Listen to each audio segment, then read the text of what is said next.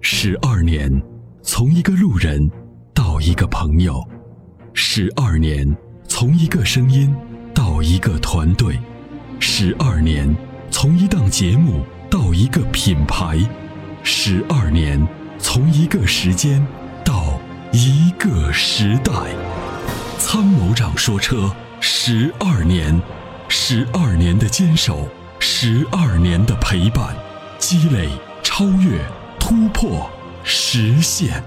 十二年，感谢有你一路相伴，十二年不惧不退，携手并肩，初心不改，砥砺前行。”参谋长说：“车，再出发。”再出发。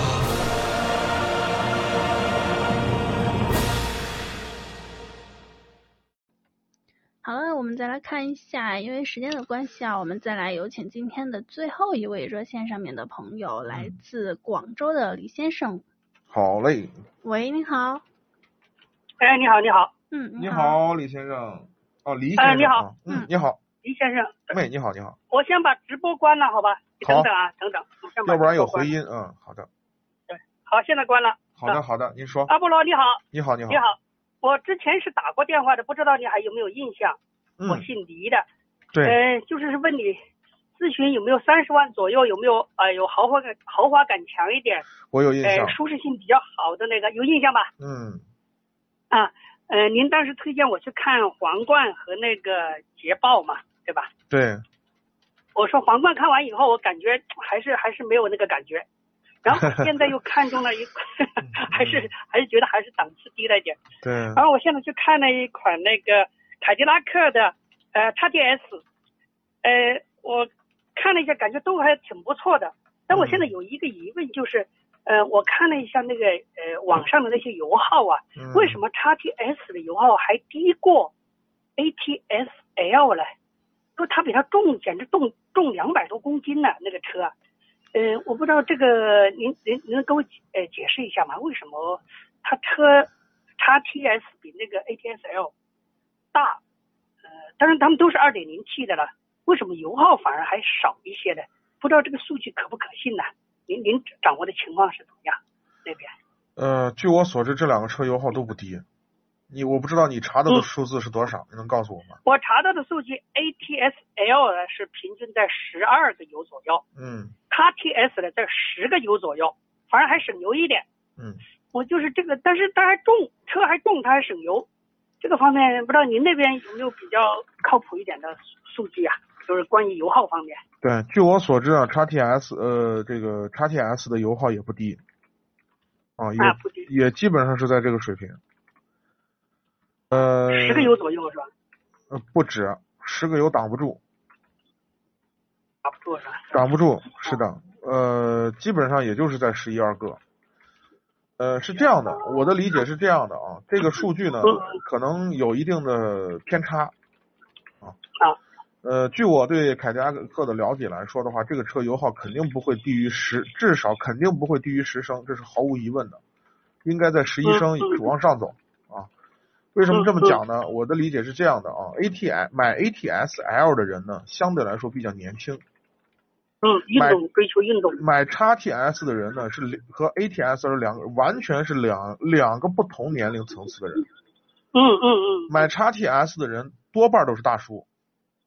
嗯嗯嗯对吧？因为它的外观整体的这种美式的这种豪华车的感觉，基本上就是年轻人买它的不多，就像就像买皇冠的人不几乎不没有年轻人，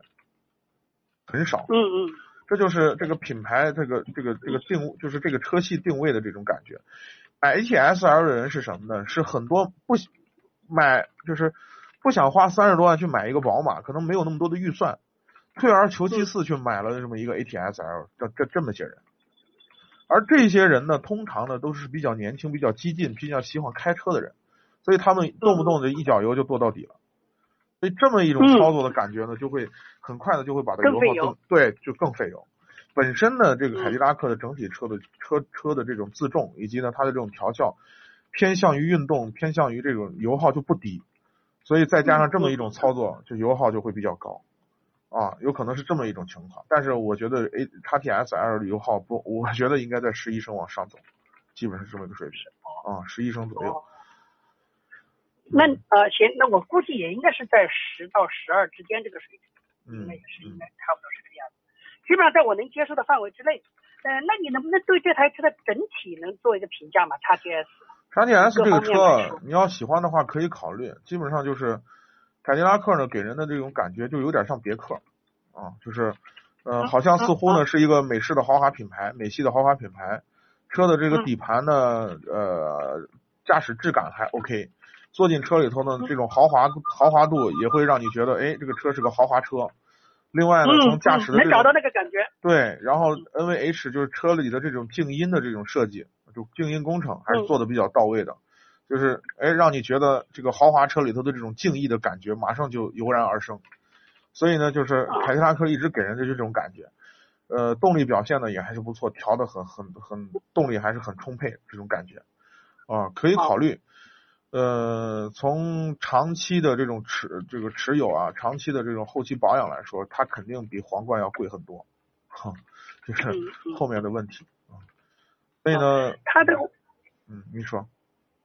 哎、您您说您说，您等你呃您说完了我再说。没事儿没事儿，我说完了，就是我刚才想补充啊，的说一完了些事儿，啊嗯，这样，嗯我我是想说，呃，它除了它的油耗是它一个弱项以外，就比较大以外，还有其他的问题吗？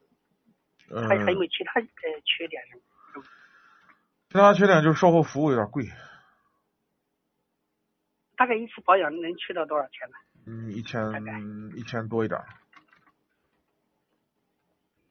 小小保养啊，就是嗯对常规保养啊。是。哦哦哦。嗯那大保养大概能去到多少？大大王，你概看你怎么保了，两三千吧，两千多。那就是用车成本还是稍微有有一点贵的，是有吧点高嘛。嗯嗯，行，我这个可以考虑一下。那还是我那个问题，你还有什么其他的推荐没有？还能不能再选择一下？就是您的这个要求比较高，就是三十万呢要追求豪华感，所以我想来舒想适去，，对我想来想去 呢，就是你上次介绍我个捷豹，对想来想去，你你你你再捷去豹有看，点贵。对你再追加一点钱，大概在三十三四万，你就可以看英菲尼迪的 Q 7 0 L。英菲尼迪呢？英菲尼迪还是您讲的那个问题，就是它它的保养跟几乎跟呃呃奔驰给看齐了。但是它的而且小它毛哎那个病可太比 x T S 少，啊、我质量稳定好一些。是的，质量稳定度比 x T S 好，而且燃油经济性表现的也比它好。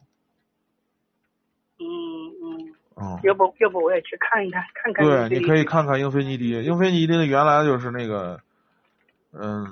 老型号，其实那时候那个车还是挺好的，就是很多人不认识它，就是品牌的这种议价能力不强，嗯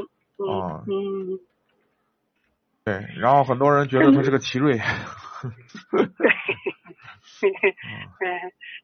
对我我是那天下班的时候去看了一下那个凯迪拉克 XDS，哎， 嗯感觉那个哎，一开车门感觉扑面而来就是我想要的那种那种效果就出来了。嗯，然后对坐进去还觉得椅子也挺舒服的，但是时间没有去试驾。你去开一开，你把那个我说的英菲尼迪 Q 7 0 L 开一下，啊啊，那也行，嗯，开开一开那个车开起来也还还可以，好，可以。嗯，嗯，好的好的，好吧，那那行，那就先先先讲到这里，好吧？好嘞，谢谢你啊，好，不客气啊，谢感谢谢你啊，参与波，罗，嗯，谢谢，好嗯，拜拜好，拜拜。嗯那年花开月正圆中，泾阳的金花茯茶就像是个传奇。电视剧的演绎还真是还原了当时的情景，的确是来自湖南的黑毛茶，经过泡水后，灌脱散囊菌，再次发酵，给茶叶带来的巨大变化。现在只需动动手指，您就有机会品尝到有着古法手工制造工艺的金花茯茶。详情关注“参谋长说车”官方微信，回复“茯茶”即可购买。